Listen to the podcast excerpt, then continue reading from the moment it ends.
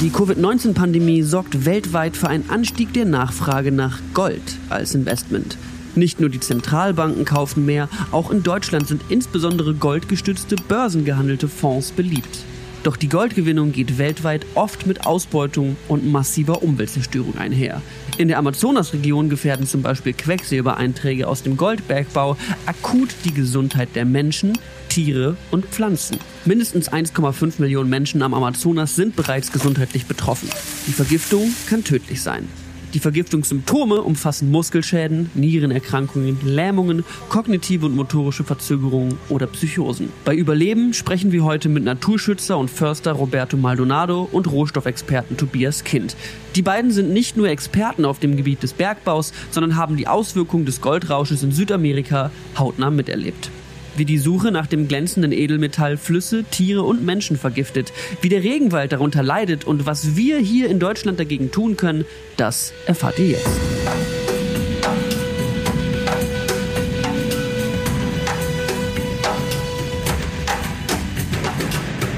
Und dazu begrüße ich heute Roberto Maldonado und Tobias Kind. Ähm, vielleicht könnt ihr beide euch erstmal vorstellen, inwiefern habt ihr schon mit diesem Thema lange zusammengearbeitet? Was ist euer Bezug zu diesem Thema? Äh, stellt euch doch gerne einfach mal selber vor, Roberto. Ja, ich bin Roberto Maldonado. Ich bin Förster äh, beim WWF Südamerika-Referent. Meine ersten Kontakte mit Gold waren ungefähr 87, als ich als Kind Urlaub in Bolivien im, im Mamas gemacht habe. Ja, hallo, äh, ich bin Tobias Kind. Ich äh, bearbeite das ganze Thema zu Bergbau und metallischen Rohstoffen. Äh, und da ist Gold natürlich ein großes Thema. Äh, meine erste Erfahrung, ja, natürlich aus der Kindheit äh, auch äh, die, die ganzen Juweliergeschäfte, die ich äh, gesehen habe, als Kind nicht glänzend fand und toll fand. Äh, und jetzt beruflich natürlich im Kontext dazu ähm, ist es die Arbeit, die ich seit fünf Jahren begleite zum Thema metallische Rohstoffe. Und da haben wir einfach extreme Probleme und den Projektregion mit Gold. Ja, Gold ist, glaube ich, ein Rohstoff, der hat so viel Glanz und Ruhm wie kaum ein anderer. Allerdings ist das Problem, dass die Goldgewinnung häufig ganz, ganz anders ist als glänzend. Ähm, da sind meistens schlimme Bedingungen, unter denen dieser Rohstoff gefördert wird, ähm, vor allem in Südamerika. Und vielleicht kannst du, Roberto, ein bisschen was dazu erzählen. Wie sind so deine Eindrücke dazu? Was hast du für Erfahrungen gemacht? Und äh, was ist so generell vielleicht auch das Problem mit Goldgewinnung? Gold verändert die Menschen. Also ein Goldrausch kann man wirklich nah miterleben. Ähm, es kann sehr schnell zu Reichtum bringen, das Versprechen, das viele Leute bewegt. Und das führt dazu, dass sehr schnell sehr starke Veränderungen mit viel Geld, zumindest nach lokalen Maßstäben, äh, durchgeführt werden. Das verändert traditionelle Strukturen, das verändert Leben der Menschen vor Ort, nicht nur, aber insbesondere von Indigenen. Und allermeisten Fällen geht das nicht gut aus. Es ist ein Rausch, es macht sehr viel, wühlt viel auf, macht sehr viel kaputt äh, und hinterlässt eigentlich viel mehr Probleme, als sie Lösungen hm, gebracht hm, haben. Hm, und wie ist das, was hast du da so erlebt? Wie ist so dein Bezug? Vielleicht können wir mit, mit Brasilien so ein bisschen einsteigen. Da hast du selber auch Erfahrungen mit und bist da auch ein bisschen enger mit verbunden. Ähm, was sind zum Beispiel da so wichtige Punkte in der Vergangenheit gewesen? Wie hat sich das da entwickelt? Gold ist schon seit 30, 40 Jahren mehr oder weniger flächendeckend vor Ort äh, vorhanden. Das heißt, ähm, das war schon immer so in Anführungszeichen. Er schwankt mit irgendwelchen Marktwerten oder Tendenzen. Gerade in Brasilien erleben wir definitiv einen Tiefpunkt.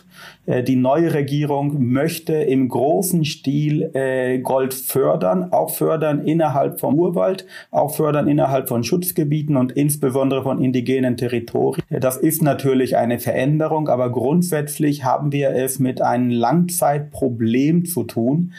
Ähm, und die Erfahrungen dort sind vielfältig. Meine beziehen sich vor allem auf den Garimpo, das heißt eine informelle, oft illegale, oft sehr gewalttätige Art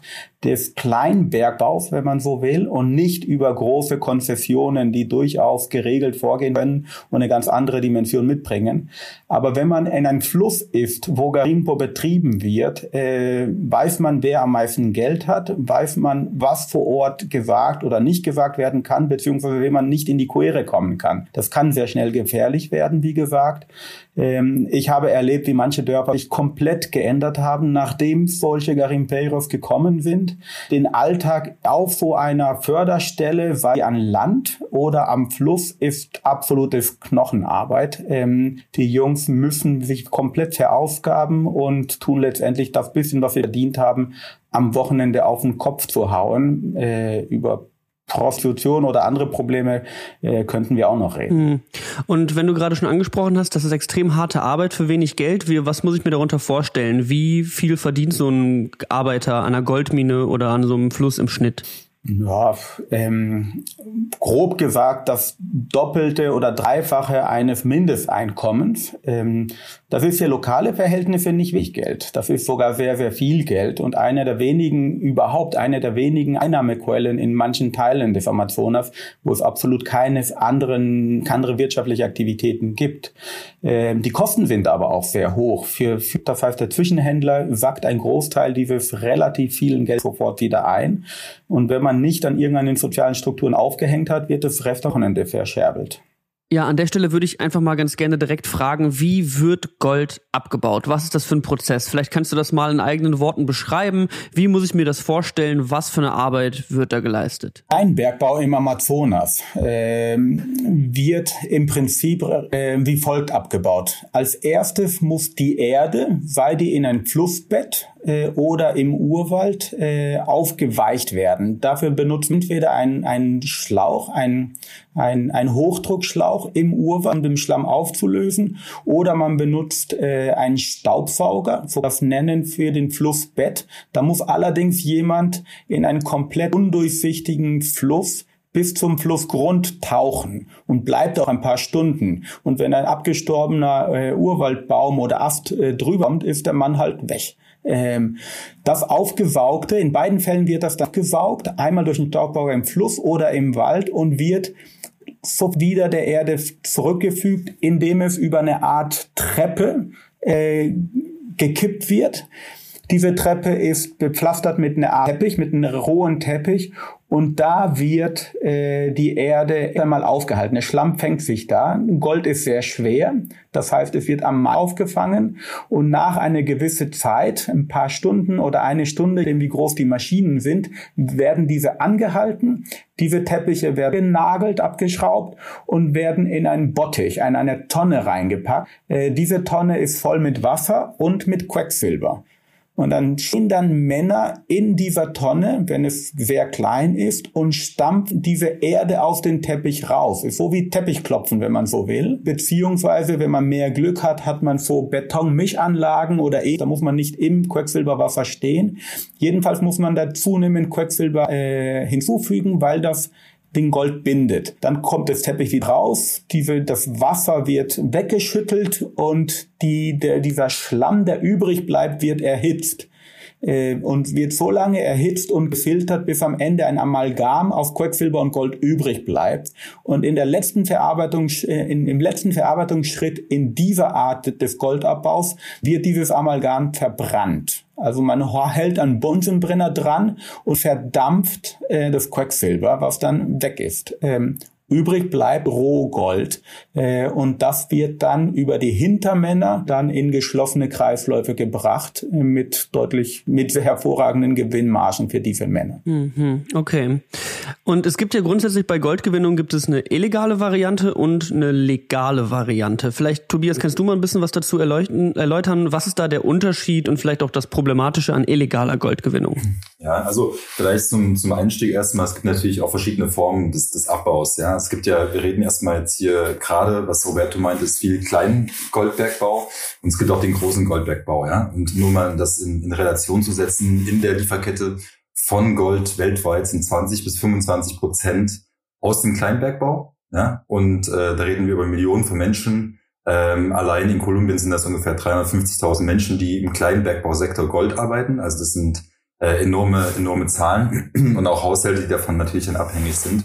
Und dann gibt's den, den Großbergbau und der hat natürlich auch äh, seine, seine, seine, seine, seine Auswirkungen, ja, sowohl Umwelt als auch sozial. Und ähm, die Frage nach der Legalität, Illegalität ist eine schwierige, weil Legalität und Illegalität ist Nichtsdestotrotz nicht so einfach, weil wir hier darüber reden, was diese Legalität bedeutet. Und Legalität ist de facto erstmal natürlich besser als Illegalität. Und legaler Bergbau ist auch der, den wir unterstützen und auch genauso wie formalisierter und legaler Kleinbergbau. Den unterstützen wir auch, solange der in einem Rahmen ist, wo Sozial- und Umweltstandards eingehalten werden.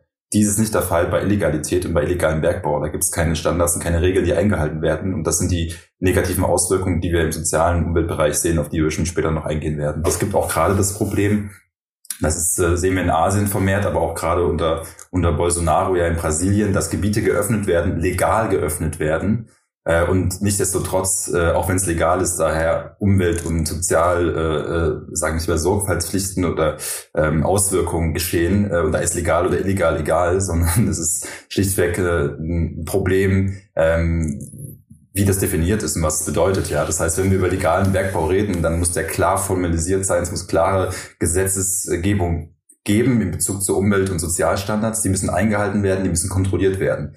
Und wenn wir da über äh, Legalität sprechen, dann ist das quasi das, was ich von Legalität erwarte. Und das besagt halt auch, dass diese eingehalten werden, die Gesetzgebung. So und Illegalität ähm, geht sehr oft natürlich damit einher, dass da dahinter Kriminalität steht. Und das sind bestimmt Punkte, die wir heute auch noch später ein bisschen ansprechen werden. Ähm, und das ist, äh, wir reden gerade im Amazonas, aber das ist exakt so in Asien, in, äh, in, in, in, im Kongo, ähm, im Kongo-Bessin, ähm, in Kamerun, Gabun etc. Das sind gleichen Problematiken und ähm, genau. Deswegen ist die Frage nicht so einfach zu beantworten, was Legalität Legalität angeht. Okay, das ist wahnsinnig interessant. Das heißt, selbst legaler Bergbau heißt nicht immer, dass es gut ist. Was für Parteien, also von was für Menschen reden wir denn hier? Wer sind quasi die Gewinner dieser Auseinandersetzung? Weil Roberto hat auch schon eben angesprochen, da sind teilweise sehr unangenehme Zeitgenossen dabei, die da ihre Finger mit im Spiel haben. Könnt ihr vielleicht so ein bisschen beleuchten, wer die Gewinner in diesen Konflikten des Bergbaus sind? Also man kann erstmal festhalten, dass die Verlierer auf jeden Fall die lokalen Bevölkerungen, indigenen Gruppen sind. Äh, es ist die Umwelt und äh, es ist ein ganzes Netzwerk an Verlierern damit involviert. Äh, die Gewinner sind de facto die im jetzt vor allem illegalen Bergbausektor die, äh, die Kartelle, die dahinter stehen. Ja, das sind ähm, Clans, Communities, wie man das auch mal nennen möchte, die teilweise auch äh, einhergehen mit äh, mit, mit Drogengeschäften und das sind die großen Gewinner. Das ist, äh, das ist keine Frage. Die machen die Profite und dann äh, in der, in der, in der Lieferkette diejenigen, die das Geld dann weiter transportieren, ja. Aber diejenigen, die es abbauen, äh, die sind auf jeden Fall keine Gewinner, das sind die ganz klaren Verlierer. Und wenn man so möchte, ist natürlich auch am Ende die Gewinner, die dann dieses Gold in Schmuck ähm, oder halt in Goldbahnen äh, verarbeitet bei sich zu Hause oder äh, in den Banken haben liegen lassen und damit die Gewinne und Profite ein, einspeisen. Es scheint so, als sei ein sehr großes, wichtiges Thema in diesen Zusammenhängen, das sind die Indigenen. Und dafür, darauf möchte ich ganz gerne jetzt ein bisschen eingehen. Was bedeutet so ein Goldabbau für Indigene? Vielleicht, Roberto, hast du mal direkt mit Indigenen darüber gesprochen. Äh, du hast gesagt, das Leben verändert die Leute, das Leben verändert sich, wenn Gold abgebaut wird. Vielleicht kannst du da ein bisschen was zu erzählen äh, aus deiner direkten Erfahrung. Gold oder Goldfund äh, stellt indigene Gesellschaften, indigene Gemeinden vor eine Reisprobe. Ähm, die Folgen sind, wie Tobias eben meinte, definitiv äh, negativ. Die Folgen sind bezüglich der sozialen Struktur, traditionelle Strukturen, neue Partnerschaften meistens von jungen Indigenen mit irgendwelchen Goldgräbern, die auch sehr viel, sehr, sehr viele Versprechen, sehr viele Maschinen reinbringen. Das tut die, die Gesellschaft auf lokaler Ebene vor eine Preisprobe setzen. Die Folgen sind aber auch äh, gesundheitlicher Natur. Diese informelle, oft illegale Art des Goldabbaus geht einher mit Quecksilber. Quecksilber stellt ein großes großes Problem für die, für die Gesundheit. Es vergiftet die Fische, die wichtigste Proteinquelle der Indigenen im Amazonas. Es tut natürlich die Wasserversorgung in Frage stellen. Ähm, das geht so weit, ähm, dass manche Ärzte den Indigenen empfehlen, wenn, äh, wenn eine Frau schwanger ist, dass sie kein Fisch mehr isst, was wiederum andere Probleme mit sich bringt, einfach um das Kind nicht mit Quecksilber zu vergiften. Ähm, aber es gibt halt auch noch indirekte Folgen, die sehr negativ sind. Diese Jungs wollen dann, wie gesagt, am, am, am berühmten Wochenende sich amüsieren. Das heißt, wir haben es mit Kinderprostitution zu tun, wir haben es mit wirklichen Problemen vor Ort zu tun und Ganz aktuell, Stichwort Amazonas, Stichwort Brasilien, haben wir auch ein weiteres Problem bei den Indigenen, nämlich äh, den Coronavirus. Die Indigenen isolieren sich. Das führt wiederum zu anderen Problemen. Wir haben ab aktuell große Notmaßnahmen und die versuchen, Lebensmittel zur Verfügung zu stellen, beziehungsweise ein Mindestmaß an Gesundheitsversorgung äh, anzubieten. Es sind mittlerweile über 130 Indigene gestorben an Coronavirus und leider ist das erst der Anfang. Wir haben einzelne äh, Hotspots, wie zum Beispiel das Land der Yanomamis oder das Land der Mundurukus, wo sich diese Goldgräber in, der aktuellen, in den aktuellen Vakuum ähm, sehr stark ausbreiten. Bei den Yanomamis sind gerade mindestens 20.000 Garimpeiros, 20.000 Goldgräber im Land derer und äh, ja, nutzen die Gelegenheit, die aktuelle Chance, um möglichst viel Gold zu schlürfen, beziehungsweise mögliche viele Minen in Anführungszeichen zu aktivieren. Und damit diese Goldgräber überhaupt in diese Länder reinkommen können, um da quasi, um da quasi Gold zu graben, da müssen die teilweise auch sich die Zustimmung von den Indigenen erkaufen oder versuchen es auch irgendwie auf finanzielle Art und Weise sich da äh, gut zu stellen mit den, mit den lokalen Indigenen oder jetzt hast du gerade gesagt, mit dem Coronavirus kommen sie einfach rein, weil es quasi ein Vakuum gibt und Leute nicht da sind.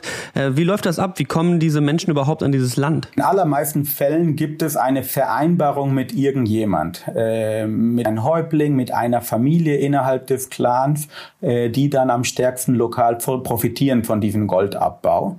Ähm, das ist eigentlich die Regel. In Anfällen schießen sie sich, wie zum Beispiel im Valle durch Avarie, den Weg frei. Wer in die Quere kommt, wird einfach beseitigt. Das ist ein Problem. Das führt auch äh, an ein, ein Anstieg der Todesfälle zurzeit unter indigenen Völkern. Ähm, bezüglich, wenn es um isolierte Indigene gibt, äh, geht, die es leider äh, die es zum Glück noch gibt im Amazonas, da wird natürlich gar nicht fragt. Da hat man ganz andere Probleme. Es gibt aber auch, äh, das sollte man auch nicht schweigen, Indigene sind ganz normale Menschen, wie wir auch, ähm, die Fälle, wo die Indigenen proaktiv das selber in die Wege leiten oder sogar die Garimpeiros rausschmeißen und Maschinen dann in eigener Regie weiter betreiben. Es ist natürlich eine super dramatische Angelegenheit und auch wie es beschreibt, ich finde es, ähm, finde es heftig, was das alles umfasst und jetzt hast du gerade auch schon den Regenwald so ein bisschen ins Spiel gebracht und ich würde damit auch so ein bisschen versuchen, aufs nächste Thema zu kommen, nämlich wie sieht es generell aus mit den Umweltschäden, die dabei entstehen? Also ähm, muss da Regenwald gerodet werden? Wenn ja, wie viel ist das? Hast du das vielleicht mal auch persönlich gesehen, Roberto? Ähm, wie wie sieht es da aus quasi? Inwiefern wird die Umwelt und äh, jetzt erstmal der Regenwald beeinflusst? was früher Urwald war, was komplett voller Leben war, was kühl war, im Urwald ist es relativ kühl, sieht danach aus wie eine Mondland, ist komplett tot. Das hat nichts mehr mit dem Urwald zu tun, hat nichts mehr mit Natur zu tun, hat nichts Positives. Da will man eigentlich nicht mehr sein und sofort wieder weg sein. Andererseits äh, werden diese Inform finden diese informellen Aktivitäten in Flüssen statt. Ähm, da sieht man nicht so viel. Äh, man sieht einfach einen großen Fluss mit einem riesen Traktormotor drin, der äh, den Schlamm Erde vom Flussgrund aufsaugt und gleich wieder in den Fluss äh, gibt. Da kann man die Folgen lokal nicht direkt so heftig erkennen. Ähm, was aber passiert, ist noch viel, viel dramatischer, wenn man ehrlich ist. Nee, man verändert komplett die Fluss, Flussökologie.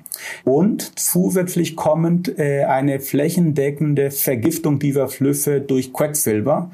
Und Quecksilber ist leider ein Schwermetall, ein hochtoxischer Schwermetall, der sich in der Nahrungskette anreichert, mit verheerenden Folgen für die Fische vor Ort, aber leider auch für die Menschen äh, die dort leben, sich hauptsächlich von Fischen ernähren. Ist das grundsätzlich so beim Bergbau, dass es so verheerende Folgen gibt? Tobias, du hattest gerade eben schon mal ein bisschen was zu illegalem und legalem Bergbau erzählt. Also ähm, hat es, ist es zwangsläufig damit verbunden, dass so viel Schaden angerichtet wird? Es kommt immer darauf an, natürlich, was für einen Rohstoff wir reden. Ja? Und es kommt immer darauf an, wie der abgebaut wird. Das sind einfach die Kriterien. Und die dritte, das dritte wichtige Kriterium ist, wo es abgebaut wird.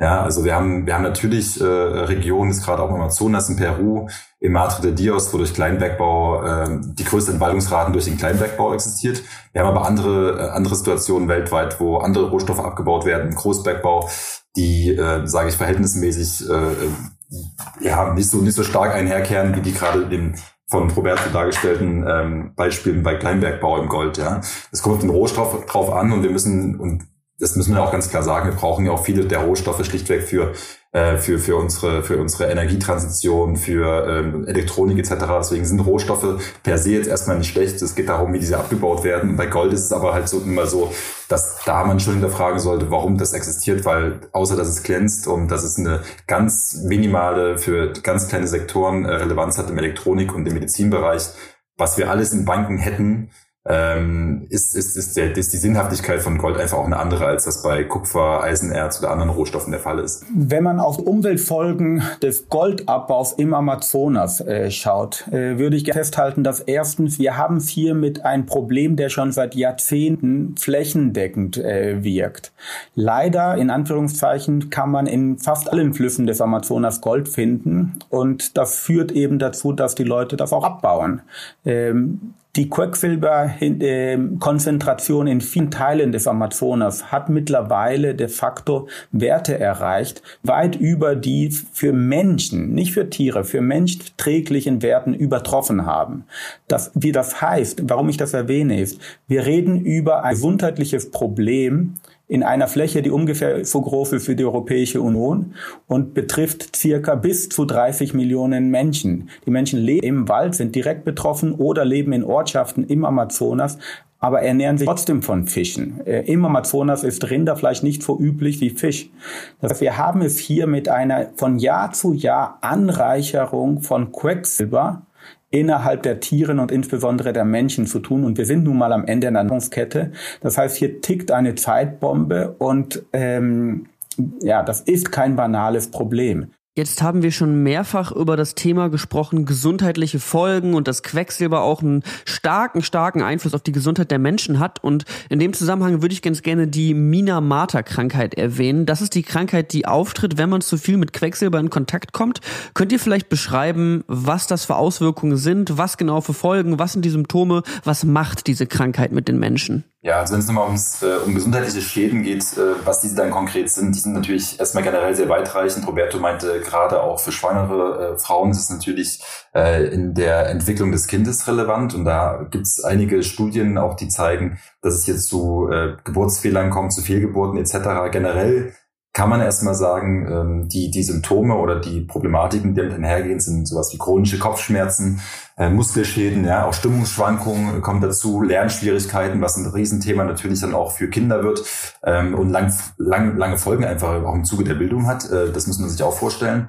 Äh, sensorische Beeinträchtigungen, so das sind die, sage ich mal, äh, Aspekte, die jetzt äh, nicht das ganz große Thema angehen, aber die großen Themen sind einfach so Atemversagen, Nierenschäden, ähm, bis hin Koma und äh, zum auch direkten Tod bei einer Über, bei einer Überkontaminierung. Ja, das heißt, ähm, es gibt hier direkte und sehr klare lineare Auswirkungen, ähm, dass die zum Tod führen und dass diese relativ mittelfristig bis kurzfristig äh, direkte Schäden ähm, am, am, am Menschen hinterlassen.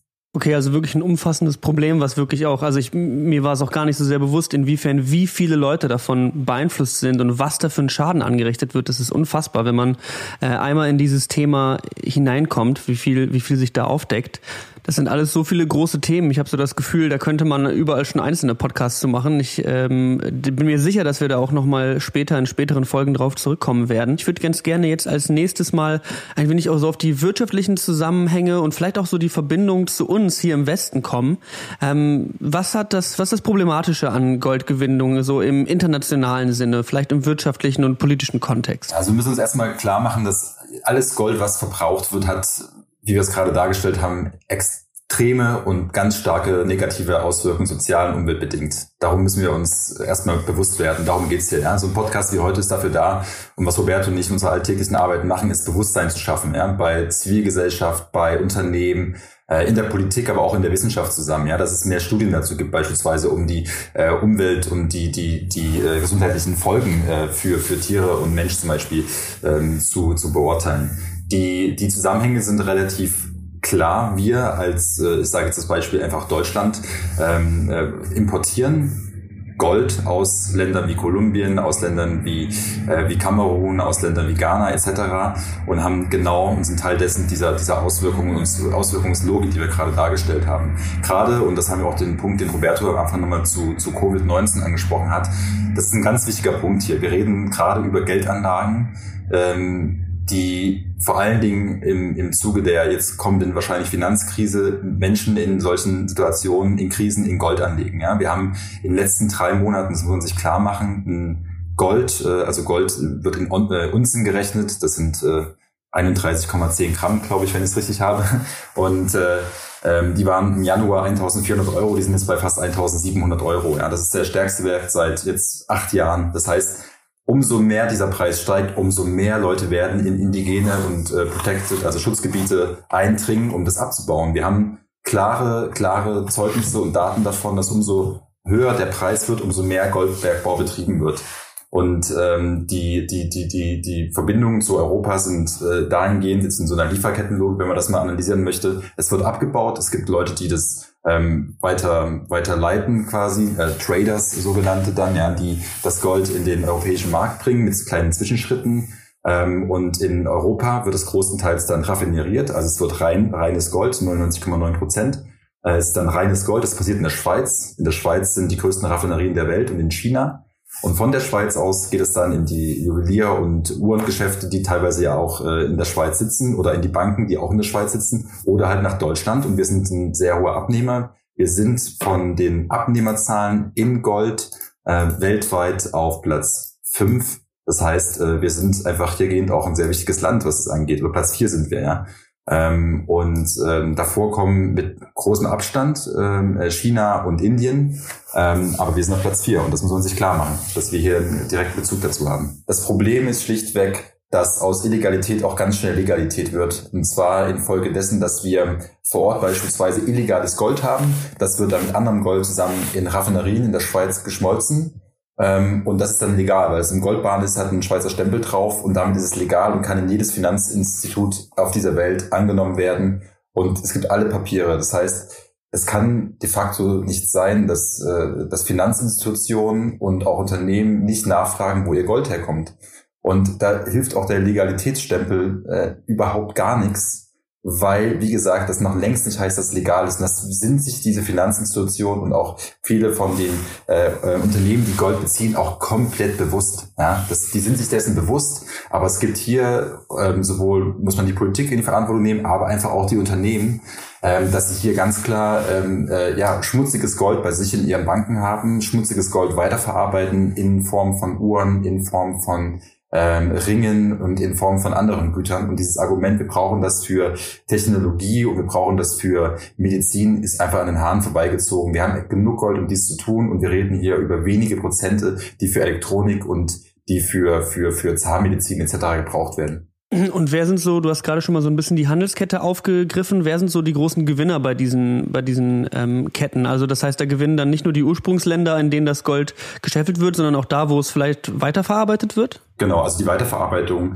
Man kann generell im Rohstoffbereich äh, so als, als Faustregel sagen, vom, vom, vom Rohstoff bis hin zum Metall. Also sprich zum, vom, sage ich jetzt mal, Golderz oder vom Eisenerz oder wie auch immer zum, zum Stahl oder zum, zum Gold, äh, zum Goldbarren gibt es eine Verfünffachung des Gewinns. Das heißt, äh, die, die, die, die Profiteure sind natürlich die, die das dann raffinerieren und die schmelzen und die sind halt in Europa. Die sind nicht in Brasilien, die sind nicht in Kolumbien. Ähm, das ist noch sehr kolonistisch äh, und das ist in ganz vielen Rohstoffbezügen so. Und das sind die Gewinner dann, die die Raffinerien und Schmelzen haben, wie beispielsweise die Schweiz und es sind die Uhren- und äh, Schmuckunternehmen, die natürlich davon auch profitieren, dieses Gold weiter zu verarbeiten. Jetzt wäre natürlich für die, für die ganzen Konsumenten und Konsumentinnen natürlich interessant, was, was sind so die Guten, was sind die Bösen. Ähm, das ist immer ein bisschen schwierig, aber wir haben, und ich glaube, das ist vielleicht ein ganz gutes Beispiel dafür, der WWF Schweiz, äh, haben unsere Kollegen genau dazu einen Report rausgebracht, der die Unternehmen nennt, ja, und das Unternehmen dabei, wenn es um, um Transparenz und Verantwortlichkeit geht und Verantwortungs volles Handeln, verantwortungsvolle Lieferketten. Das sind auch Unternehmen wie Swatch, äh, Rolex, ähm, ja, Omega ähm, sehr, haben sehr schlecht abgeschnitten, ja. Und es gibt andere, die haben besser abgeschnitten, ja. Und ähm, so wie IWC beispielsweise. Und da kann ich auch jedem empfehlen. Wir haben das ja auch für äh, so einen Fleisch- und Fischratgeber und sowas äh, für diejenigen, die sich mit Uhren und äh, Schmuck interessieren. Äh, wer da nach vorne blickt und wer da nach hinten blickt, ähm, ganz interessant. Der ist auf der äh, WWF Schweiz-Seite zugänglich, aber man kann es einfach auch googeln. Ähm, da wird man das auch finden, WWF Schweiz und One Rating.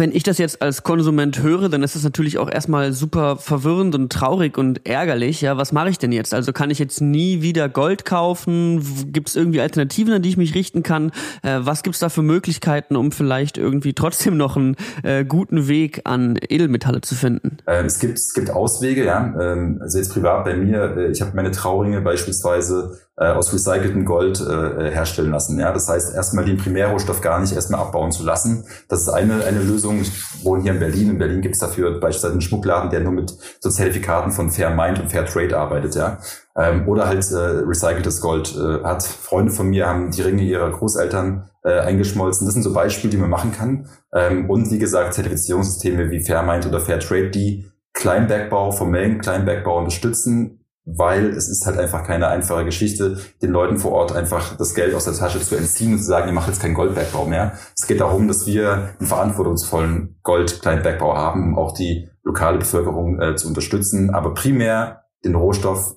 vor Ort eigentlich mehr abbauen wollen und dahergehend recycelt und Recycling-Systeme, Kreislaufwirtschaft dazu aufbauen wollen. Zumindest ein schöner Lichtblick, dass man nicht komplett auf Gold verzichten muss, sondern es Zertifikate oder Anlaufstellen für recyceltes Edelmetall gibt.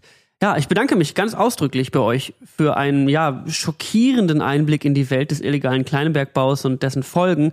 Und damit möchte ich mich auch an unsere Zuhörer wenden.